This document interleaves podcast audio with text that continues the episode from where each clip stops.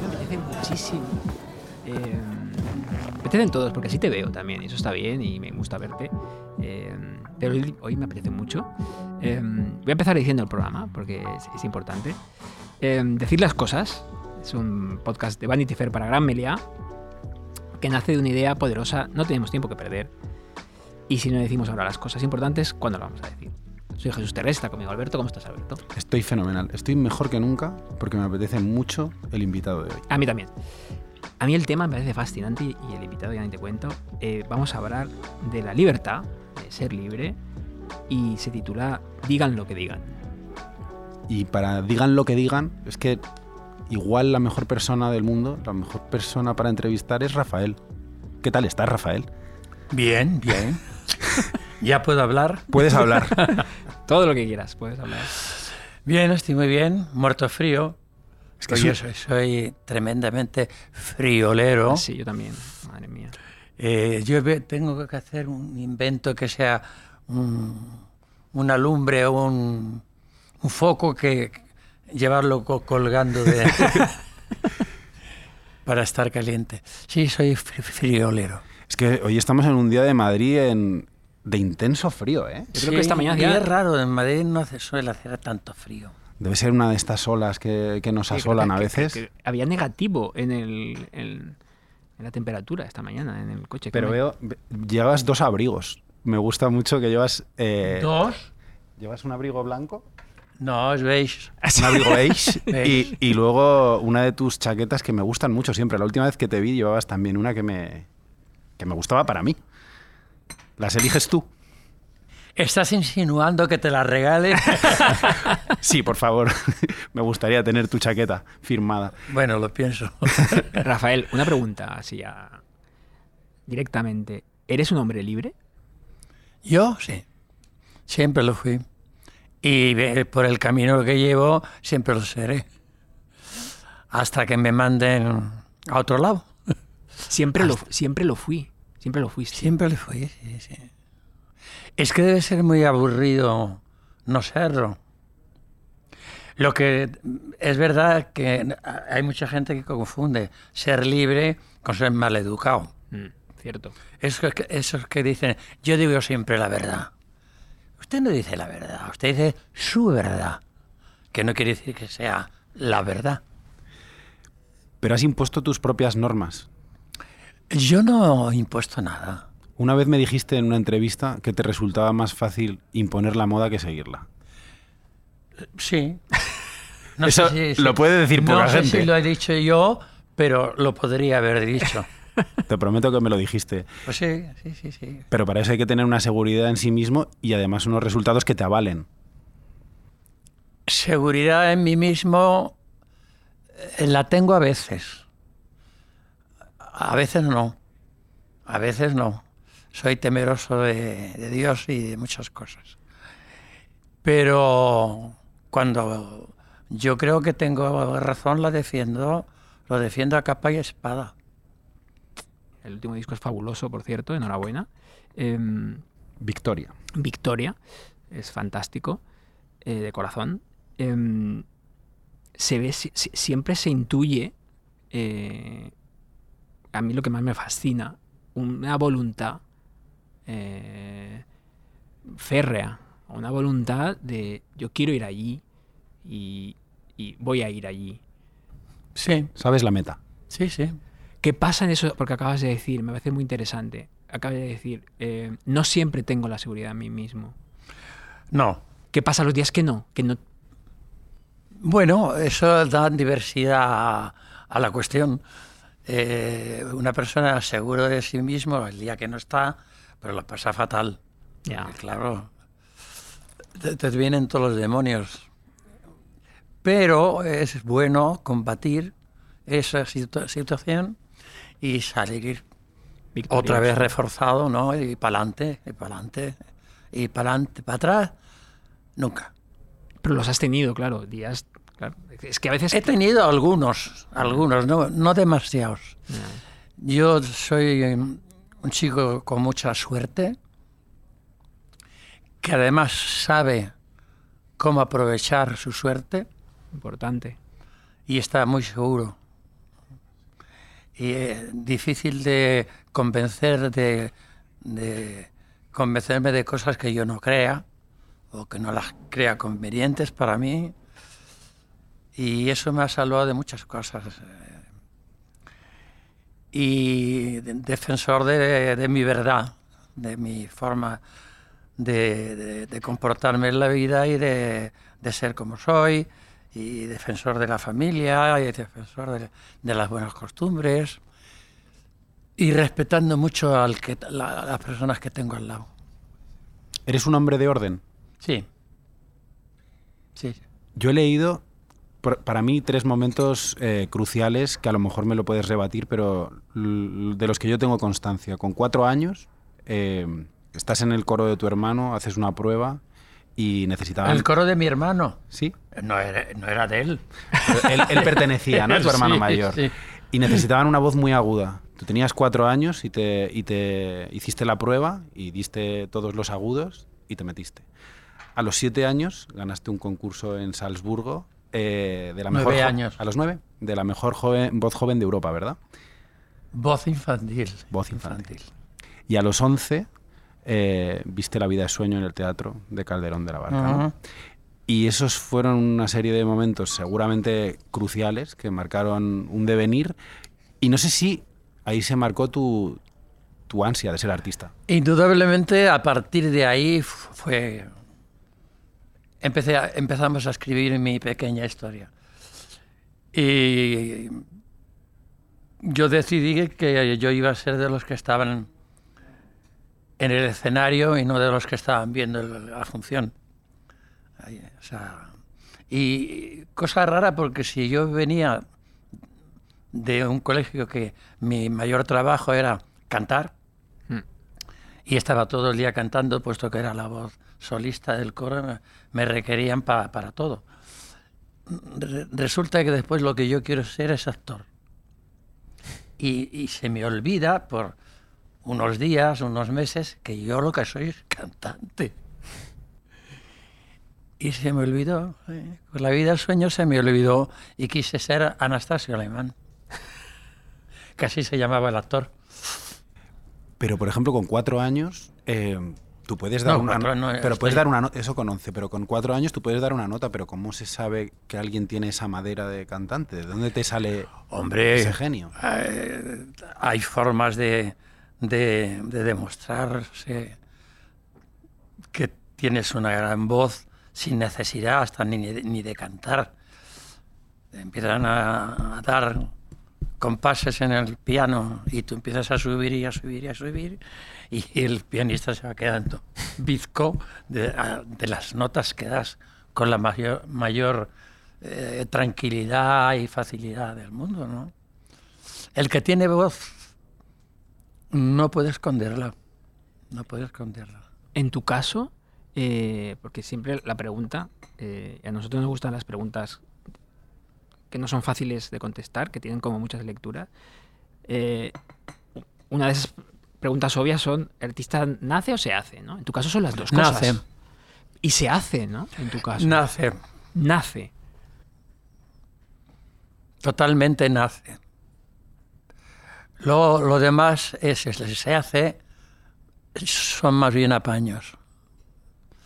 O sea, una persona con, con mucho trabajo y con mucha paciencia puede sacar una voz, yo diría que está aceptable, pero nunca será un superdotado. Eso se nace. Pero una cosa es tener una voz y un otra es- regalo que te da tu padre y tu madre. Claro, pero ese regalo que te dieron tu papá y tu mamá, eh, sin esa voluntad y ese yo quiero Ah, no, se perdería. triunfar, Se perdería. ¿cuántos talentos habrá, ¿no? Que se quedan si- si- sin, que sin ética de trabajo. Seguramente que sí, porque no les gustará a lo mejor eh, ser cantante, ni ser artista, ni tener nada que ver con esto, que entre otras, otras cosas es una profesión muy difícil. Dificilísima. ¿Por qué? Desde fuera. ¿Por qué? ¿Tú sabes lo que es tener que estar dando el do todos los días por narices? Desde que lo das la primera vez ya estás castigado de por vida a tener que darlo. Porque si no, está acabado, ya se fue.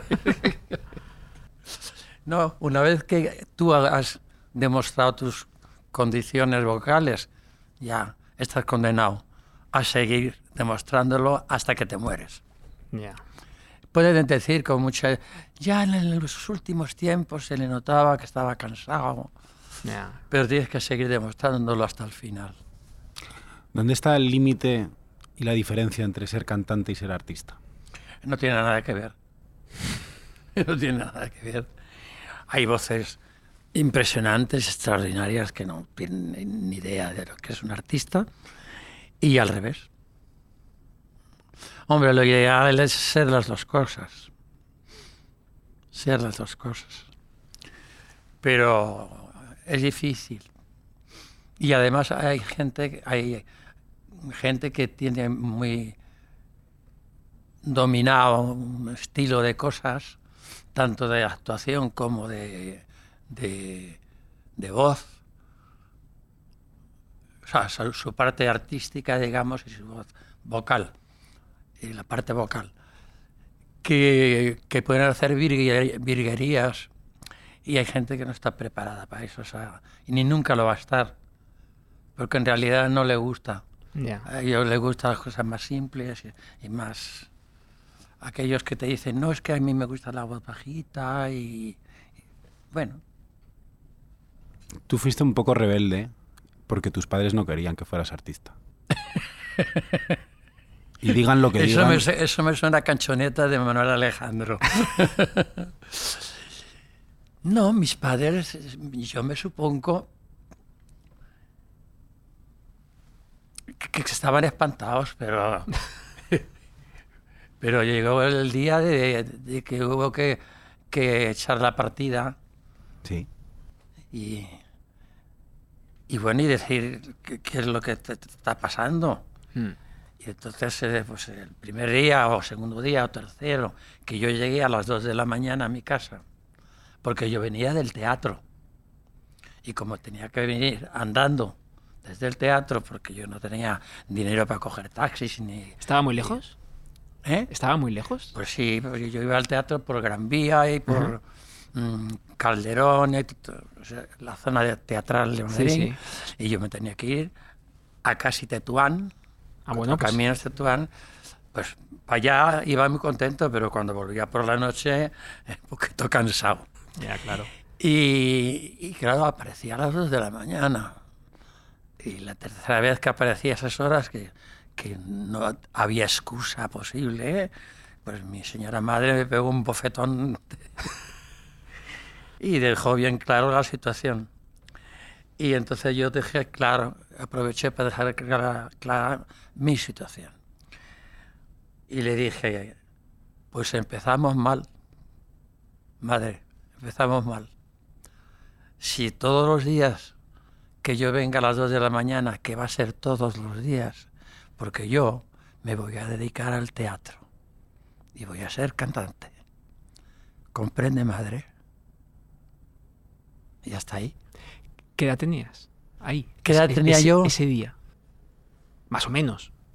12 años. Porque es envidiable. 11 y medio, 12. Lo, lo digo desde, desde la humildad. Es envidiable esas, es, es, ese tener claro el. Yo, voy no, yo soy también hay esto. que eh, un, un voto de confianza a mi señora madre que creyó en mí y no se equivocó.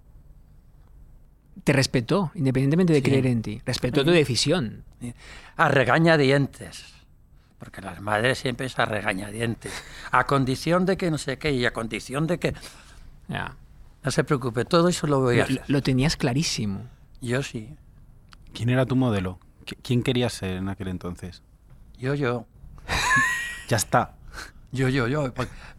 Sí, sí, es que yo me tengo muy a mano. Sí, pero tenía que haber una noción del éxito. Tenía que haber una noción del éxito que digas, yo quiero la vida de, de este, Me de este cantante. No, no, yo quería ser yo. Pero ¿cómo sabías que existía esa posibilidad de éxito? Que existía yo. Sí. Enseguida lo tuve claro. Tú dijiste, yo quiero cantar y voy a triunfar y voy a hacer un modo de vida con esto. Fíjate que no, no creo que yo di- dijera, yo voy a cantar. yo soy responsable de querer ser artista. Lo de cantante es un- una faceta más que tienes que te sirve. Sirve, claro. ¿Te has inventado cosas? Alguna que otra sí. Eso es ir a tu aire. Si te has inventado algo es que no existía. ¿De dónde sale ese genio? Yo me he inventado muchas cosas mías, sí, pero y que las hago por que me di cuenta cuando las hago por primera vez. Nuestro compañero Juan Sanguino, cuando te hicimos personaje del año en, en Vanity Fair en 2021, que fue una fiesta muy bonita, te hizo una entrevista para una portada y decía que fuiste el primer artista de España que levantó las manos y giró las muñecas. Que hiciste unas demostraciones de, de poder sobre el escenario inéditas hasta la fecha. Y yo quería saber de dónde te salía ese duende. De mí, Espontaneidad. Del artista. de mí, de mí mismo, de mi interior, de mi forma de, ver las cosas, de mi forma de hacer, de que no podía ser de otra manera, porque yo de otra manera no sabría. O sea, yo hago lo, lo que me va cómodo, lo que me va bien. Las cosas que no me van bien, ni me molesto en, en tratar de, de vencer ese vacío que hay entre una cosa que no sé hacer, que es otra forma de hacer, que lo que sé hacer. Y me sale solo. ¿Y la opinión de los demás? Bueno, es la opinión de los demás. Y yo respeto mucho la opinión de todo el mundo. ¿Cuál es el día que notaste que ibas a triunfar mucho? No, eso, eso, eso no, no lo noté nunca. ¿eh? Se producía, pero yo no lo notaba antes. Antes estaba muerto de miedo. No, no tenía tiempo de, de notar que iba a tener una gran noche. No, no, no. Sabía hacerla y producirla, pero no sabían que iba a terminar todo eso que estaba haciendo. Afortunadamente solía terminar con el teatro puesto en pie, pero eso no era fijo. Podías llegar y, y- y no te ponerlo en pie. ¿Hubo algún día de poco aforo? ¿Hubo poca gente alguna vez al principio? De poco aforo. Yo, yo es que eso no, no, no me he fijado tanto, pero me imagino, esto lo estoy inventando, ¿eh? me imagino que mis primeras veces, cuando yo tenía 13 y 14 años y empecé a, a hacer teatros y cosas de esas, pues habría menos gente, porque no me conocían. Claro.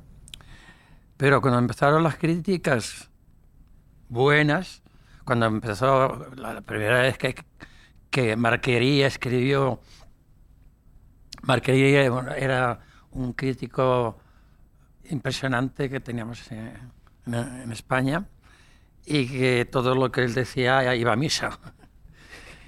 Y eh, él escribió, Rafael es, una, es la voz de humo de una hoguera que empieza a arder. Qué bonito. Y empezó a arder. Y todavía tiene fuego. Yo creo que en, en esa... eh, porque es fascinante cómo confías en tu intuición. En, tu, en lo que tienes dentro, en esa hoguera, en esa llama. Más que intuición, yo diría eh, lo lógico que soy. Eh, porque si yo voy a un, a un teatro o un, o un palacio de deportes o donde sea y lo lleno y la, la gente termina de pie, es muy probable, probable que al día siguiente pase lo mismo. Vuelvan a ir. y al otro también, porque no hay nada en contra que se oponga a que repita la hazaña. Yo creo que ha sido, eh, queriéndolo o sin quererlo, da igual, eh, conquistando terrenos de lo que ahora llamamos marketing, eh, publicidad. Yo, yo no he tratado de conquistar nunca nada. Pero, pero ha sido inven- Lo hago. inventando Pero cosas. sí, yo me paso el día inventando, inventándome a mí mismo. Pero Y no lo hago a posa, E inventando formas de hacer que no había. Y que luego todo el mundo te copia. O- No, todo el mundo no. Desgraciadamente. Pero- Eh, eh, ¿En esos momentos eres consciente? No, simplemente haces las cosas y ya está. No. Yo primero hago las cosas y una vez que he visto el resultado, las repito. Eh, yo he repetido mucho cosas que, que han salido tan, tan de lujo a la primera que, por supuesto, las, las he ido repitiendo. Pero, y, y he sabido esconder cosas que no sabe- he sabido hacer. Que no he sabido rematarlo. O sea, ha quedado a medias. Entonces lo quito. Y no lo vuelves a intentar. O sea, no lo vuelves Claro, vuelvo a empezar.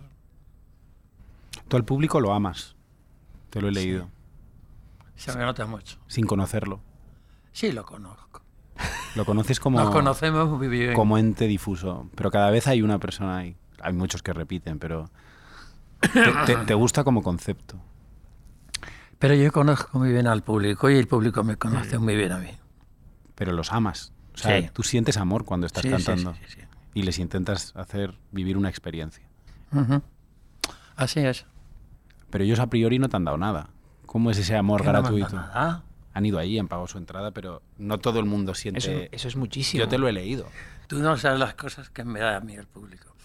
Mira, yo tengo un, un ingeniero de sonido que eh, desde hace unos años ha tomado la costumbre de no estar en su sitio, sino cuando empieza a, empieza a terminar, él se va a cierta fila, siempre hacia atrás, con su aparato y lo deja abierto y tiene joyas de los comentarios de la gente saliendo. Qué bueno.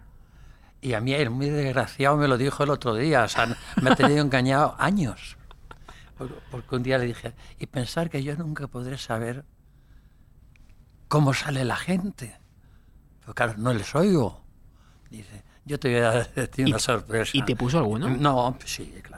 Em- em- Empezó a prepararme un, una selección de cosas. Dice, esto, ¿qué opina la gente de ti? ¿Recuerdas alguna? Me acuerdo, yo creo que me acuerdo de todas. Lo que pasa es que se repiten mucho. Ya.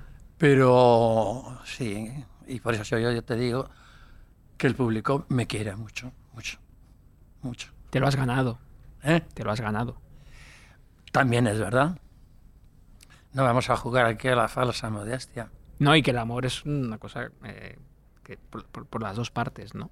¿no? No solo por una. También me han dicho cosas que no me han gustado, pero me han servido para... Porque ellos no saben que me han dicho cosas. No saben que había micrófonos ahí. Claro. Eh, no hace mucho, eh, una chica, una señorita, eh, dijo, al pasar por ahí, dijo, lo único que me molesta es que siempre empieza con la misma canción.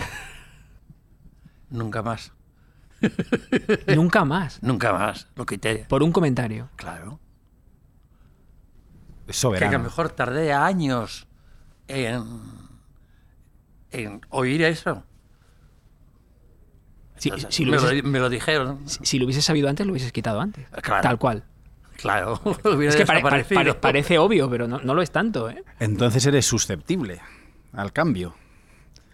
No eres tan Ah, libre como yo eh, pensaba, Rafael. Pero, pero eso no es un cambio. Eso es perfeccionar las cosas. Mm. Y tenía toda la razón, pero porque, coño, empieza siempre con la misma canción y ya no. También leí una vez que nunca habrías tenido un lío con una fan porque habría dejado de ser tu fan. Entonces era como un respeto que se le tenía Claro. a, esa, audiencia. Claro.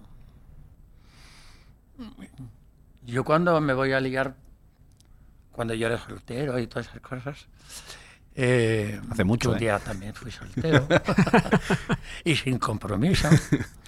Luego vinieron los compromisos y procuré siempre que, que fuera lejos de, del teatro, lejos del público, donde pudiera ser pues, un chico normal y corriente Y libre. y libre. pues, y donde no le diera, mm, no le chocara a, a la señorita de turno decirte, yo contigo, no. que me lo podían decir. Entonces yo me, me curaba en salud. Claro que sí. Es muy, muy lógico. Para Una lógica eh, no tan fácil de conseguir. Una pregunta, porque estamos hablando de ese escenario.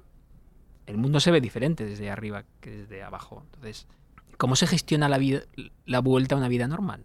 Sí, pero cuando entro en el coche ya soy Rafael. ¿Cómo, cómo- es, es- es fácil ese cambio? Sí.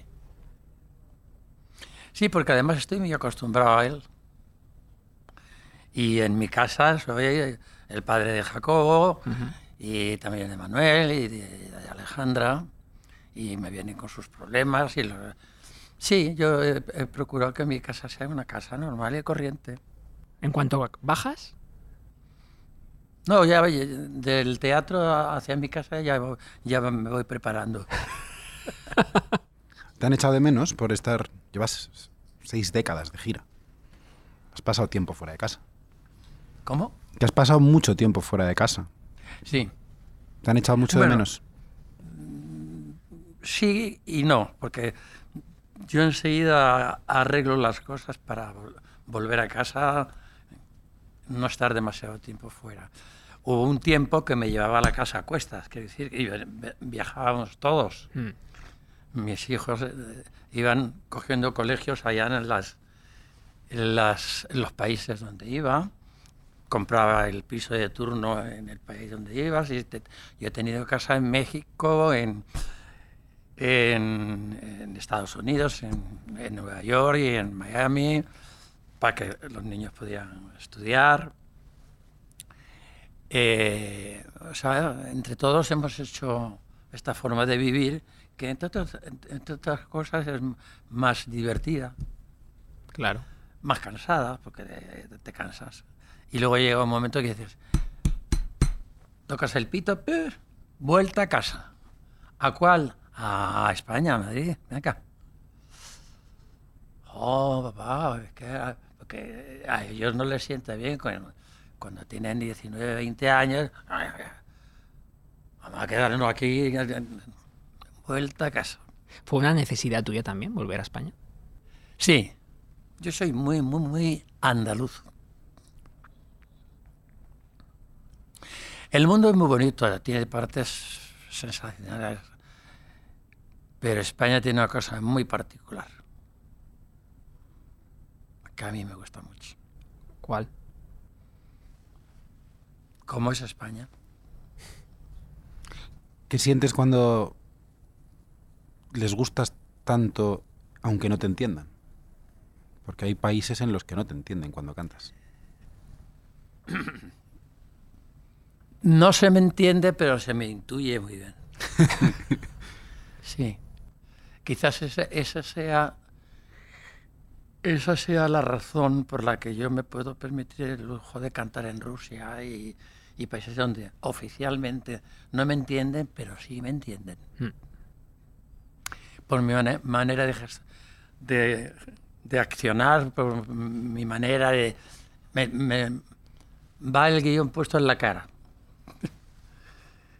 Sí, y pues, es la razón por la que yo canto en Rusia, canto en Japón, canto en, en Australia, yo, yo canto en tantas partes. Digan lo que digan, en, en la, Repu- en la Unión Soviética fue un éxito mayor aún que en España, ¿no? La, Sí. la película. La película. Sí, sí, sí. sí. ¿Y a qué te, te lo explicaron alguna vez? ¿A qué lo atribuyes? Fue un fenómeno aquella película. Es que los e- éxitos y los fracasos yo no, eh, no los atribuyo a nada. Yo, yo- yo no tengo ninguna fórmula mágica. Cuando una cosa es éxito, es, es obvio, es, lo es, por los números que da, por el entusiasmo que, que se forma, pero ¿por qué se pasa eso? Yo no tengo ni la menor idea. Claro, eso hace que tampoco le des muchas vueltas al supuesto fracaso, ¿no? Hay que hay gente que se encalla ahí en el fracaso, que tiene una cosa que no, va tan bien y se queda y ya se Si obsesiona. algo no va, no va mal, digo, si algo va mal o no lo bien que debería de ir, pues pregunto a qué, se, a qué se debe, pregunto a gente que entiende más que yo, gente que me rodea. Yo creo que eh, si hicieras esto, gustaría más. ¿Tú crees? Bueno, y yo pruebo. Y si tienen razón, digo, oye, qué bien. Pero normalmente no es así. Pruebas si tú lo intuyes, ¿no? Pruebas si... Yo intuyo mucho. Yo- sobre todo una cosa, yo sé lo que la gente quiere.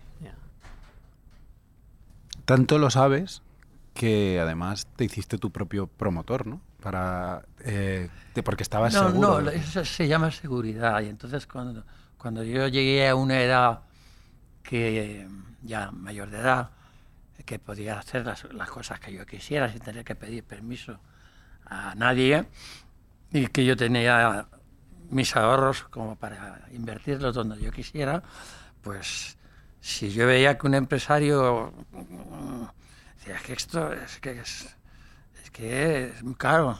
Ah, no te preocupes. No, no, lo hago yo, no te preocupes. No, no, es que quiero hacerlo yo, pues entonces pago por ello. Una cosa u otra, claro. Una cosa u otra. Mira, tú ya sabes que eres muy amigo mío y hemos trabajado años juntos. Pero si tú ves que vas a perder lo que sea, yo lo hago. Y a veces me han dicho, bueno, pues hazlo tú. Y lo he hecho. Y entonces he seguido haciéndolo. Y han tenido un cliente menos. ¿Te has sentido, porque si nos pasa a nosotros, que somos periodistas, que tenemos que dormir fuera de casa alguna noche, en algún hotel, eh, y, y yo a veces me siento solo, o siento como la soledad, digo, joder, estoy aquí en esta ciudad, eh, ¿te has sentido solo muchas veces? Tú porque duermes en un hotel ya te sientes solo. No, pero sí que puede haber momentos, porque no estás en tu Qué ciudad, delicado eres. pues un poco. pero sí, sí, a veces me siento Está muy solo. apegado a su casa. Es difícil sacarle. ¿Te ha pasado sentirte solo? No. No. Porque además yo estoy pegado a mi casa. Porque eh, eh, existe el, el- no ya el teléfono, el móvil, el, el- verlo eh, en imagen. O sea, yo estoy todo, el- todo el día conectado con, casa. Incluso las giras, que es, que es meses, casa. Muy lejos que esté, yo estoy conectado. Buenos días, ¿qué hora es ahí? ya empieza el día. Aquí hace un frío, o al revés. ¿A qué hora es tu concierto hoy? Pues ah, quiere decir que el vocabulario con, mi- con mis hijos y con mi mujer es el mismo que que tengo cuando están ellos presentes. la familia es un es muchísimo, ¿no? En tu vida. Sí. Es un Sí, sí, sí, andamiaje, sí. ¿no? O sea, es por lo que dices, por lo que siempre está. Siempre está. Pero no está forzada, siempre está. Vamos a verte. ¿Qué día? Tal, no, no. Procura que tenga un día de descanso antes. ¿eh? Y así me, veis, me veis mejor. Hay, eh, hay en mi entorno, y a lo mejor es eh, una cosa particular mía, pero es un cliché casi, es un chiste recurrente. La gente está deseando jubilarse. A mí me da la Qué sensación, a manía. Pero eso es ulti- mí me da la sensación de que tú vas a cantar hasta que puedas. ¿No? Voy a cantar hasta que pueda, sí. Hasta que yo considere que hasta ahí llegó la cosa. Que ya más de eso ya no, no sé hacer y no estoy en condiciones de aprender a estas alturas otra cosa. Pero frente a esto de quién nos va a pagar las pensiones, tú vas a cantar hasta que puedas. Digan lo que digan. Sí, yo cantaré hasta el final, sí. Hasta el final. Pero es que, es que tiene que ser un final muy descarado para que yo me dé bien cuenta. Porque ha, ha habido varios amagos. Y resulta, que- fíjate si ha habido amagos que te dio un trasplante. Que te- Y sin embargo, yo he seguido. ¿Nunca has dudado? No, Un momento. muy mi vida está muy clara. Aburridamente clara. Es una línea recta. Sí, sí, sí. sí.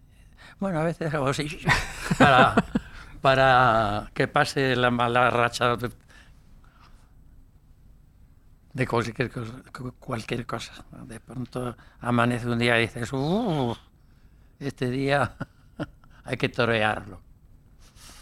Hubo un momento en el que te metiste en, después del sonorama incluso, eh, que ahí hubo 45.000 personas de las nuevas generaciones que fueron, que fueron a verte y que fue un concierto yo creo que muy icónico en tu carrera.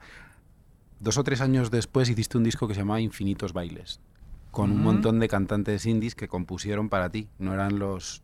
Tú No, habías, tenido, los, los habituales. eh, tú habías tenido tus compositores fetiche, habías tenido a Perales, habías tenido Manolo. a Manolo sobre Mm. todo, y de repente le pediste a Iván Ferreiro, a Leiva, a un montón de gente, porque querías conectar con el, con el nuevo lenguaje, ¿no? Claro. Porque decías, yo ya no hablo como habla la gente, voy a que escriban por mí.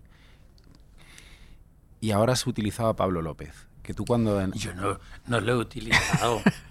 has, ha sido un, has pedido un ayuda, has pedido ayuda acuerdo, a Pablo. De mutuo acuerdo. A mí me pareció emocionante cuando en la gala de... Yo, yo le, le- le dije, mira, yo te intereso por esto, por esto, por esto, por esto.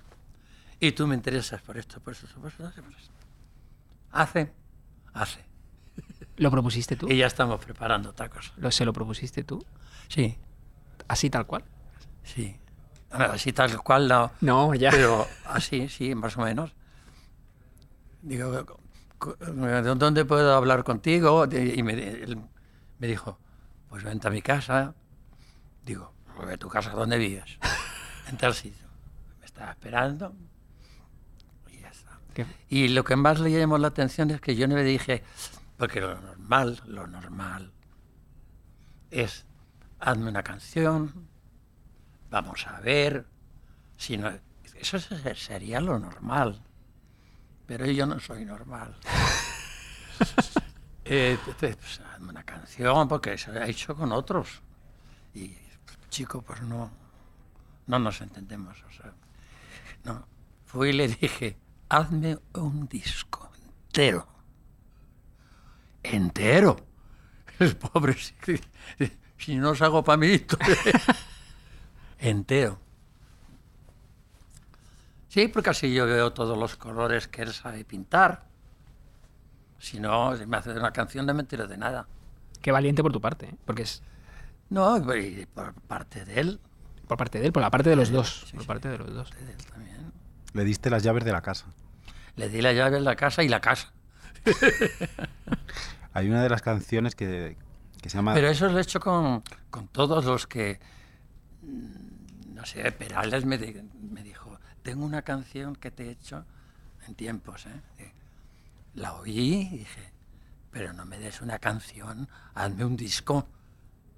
Y me hizo el disco y después otro y después otro. Y Manuel Alejandro, te he hecho una canción, hazme una obra entera. Yo con una canción no me dices nada. Lo que te preguntaba antes del amor al público es que a mí mi, mi favorita del nuevo disco es una que se llama De tanta gente. De tanta ge- Si es que es la verdad. Yo sé que soy de tanta gente. No nos conocemos, pero nos damos mucho.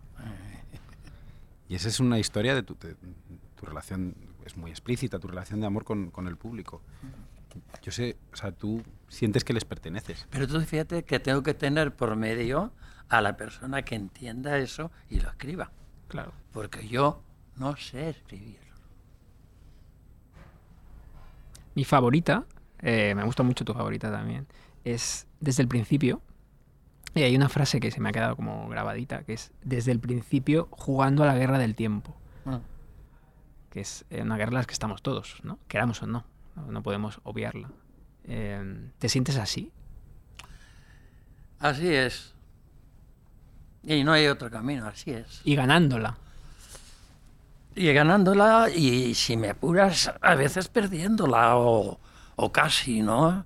Pero hay que, hay que seguir, hay que seguir. Que porque un día, te- yo, puedo- yo he tenido días muy malos, ¿eh? Pues porque he estado resfriado, porque te, te- muchas cosas, yo soy un ser humano no- normal y corriente. Y, y me da una rabia, me da una rabia porque es como El público no se merece que yo esté mal porque los pobres han estado ahorrando para ir a verme, han estado ah, un año esperando a que... Y voy yo y no estoy en condiciones. Su- sufro, sufro muchísimo. ¿Ha habido algún concierto en el que no estabas en condiciones? ¿Has parado? ¿Le has dicho que te esperara al público? ¿Te han esperado? Sí, sí, sí. Y has reanudado la marcha. Sí, sí, sí. Porque es como una especie de sacrificio ritual. Varias veces. Varias veces. La voz es caprichosa. ¿Eh? La voz es caprichosa. yo, yo diría otra cosa más fuerte. ¿Te ha fallado muchas veces o no? No, no, no, pero el día que falla para mí es una tragedia, Ya. una tragedia. Porque el público no quiere que le devuelvan el dinero. No. Quiere verte, claro, escucharte. No, y que un día así, eh, volviendo a la letra de la canción, eh, que todos tenemos derecho a tener días malos, claro, en cada uno en su Sí. trabajo, es normal, y que, pero es, es ese día estás perdiendo la guerra contra el tiempo. Es un día, ti- un día- no un día tirado, porque el día es muy largo, pero ganar esa guerra sin duda es mm, lo que es comentarlo, darle la vuelta a la situación, ¿no? Y tirar para adelante. Una pregunta que tengo yo, que, que siempre me ha generado mucha curiosidad, es con el repertorio que tienes, que es amplio, ¿eh? Y queriéndote, Amplio, no, amplísimo. queriéndote la gente de en gira siempre, eh, ¿para qué seguir sacando discos? Podrías estar viviendo de, de los éxitos de siempre, siempre. Ya, pero hay que sacarlos. Pero ya no se venden discos como antes. Ahora No, la no, gente, para la nada, gente nada- vive, nada que ver. Ahora la gente vive de las giras y sin embargo tú sigues haciendo discos. ¿Te gusta? Sí, los es que tiene que haber un disco por gira, tiene que haberlo, para que la gente esté ubicada. Ya. Estoy a punto de cumplir el 100. Eh, ese día será una fiesta. Mejor ya después ya no hago más. No sé. No vas a hacer más de 100 discos. Ahí, ahí. Pero que 100, son Eh, muchos. Es un número muy bonito, además. y ¿Tienes muy- todos? y muy redondo. Que si los tengo todos, me imagino que sí. Para eso tengo unos hijos que son muy cuidadosos. ¿Y te escuchas? Que si me escuchan ellos, No, no, te, te escuchas. ¿Pones un disco tuyo alguna No. vez? una vez que ya lo he hecho, no. Nada. No. Bueno, yo lo escucho dos, tres veces, cuatro veces cuando lo hago. En el proceso de. Claro, si ac- acaso se me escapa algo. Claro. Y, ahí- an- y antes de cerrar la tienda, pues Claro. hay que tenerla abierta para repetir lo que sea. Pero una vez que yo ya he dicho, ¿seguro? Porque me dicen, ¿seguro? Digo, se puede hacer mejor, pero yo no sé. Y ya está. Habrá alguna canción de la que ni te acuerdes. Me acuerdo de todas. De todas, de las mil. No de memoria. Necesito las letras. Pero te acuerdas de que la grabaste y de que Sí, existe. Sí, sí, sí. Y la situación en que la grabé, y con quién la grabé, y, y si fue escrito o no. Qué buena memoria. O a lo mejor unas que han empezado regular y han terminado siendo las... Mira, Mi Gran Noche, por ejemplo, al principio no fue lo que fue después.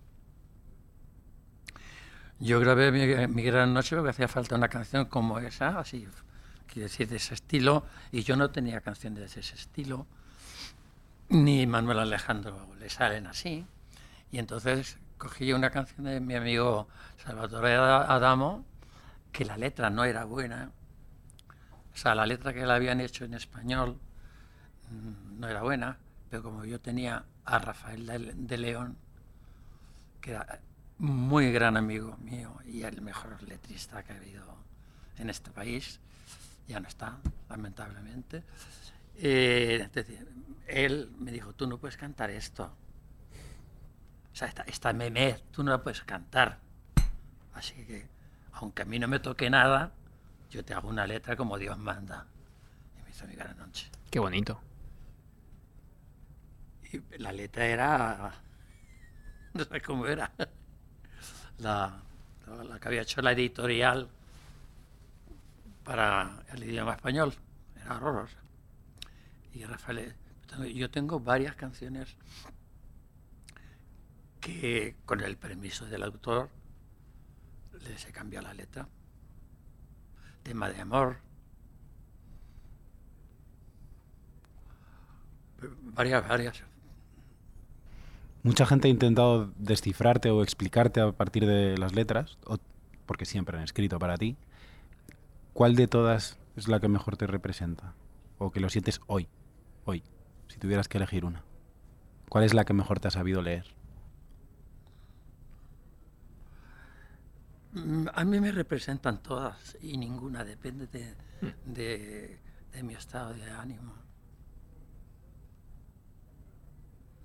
Depende de las ganas que tengo ese día. A mí me ha representado durante mucho tiempo la balada de la trompeta, que era un martirio cantarlo. Es difícil esa, ¿eh? Muy difícil.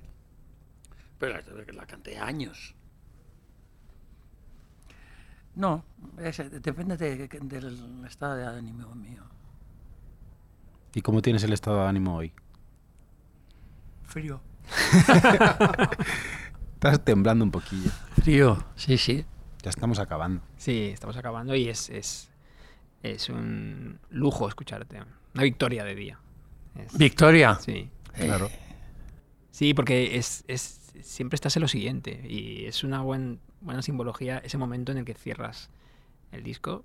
Esto está, esto es lo mejor que lo he sabido hacer, lo puede hacer. A lo siguiente, ¿no? Este, Me estoy acordando que yo le, le- le dije a, a Pablo, exactamente le dije, quiero que me hagas un disco entero y que se llame Victoria. Y que se llame Victoria. ¿Por qué? Por esto, por esto, por esto, por esto, por esto. Ah, ya. Para hacer la gira de la victoria. No, eso es muy fácil.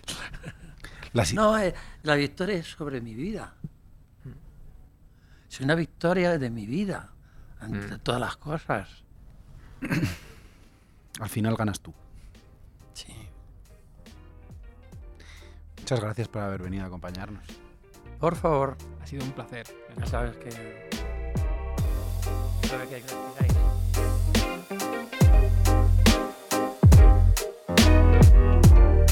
Decir las cosas con Jesús Terrés y Alberto Moreno, un podcast de Gran Meliá by Vanity Fair.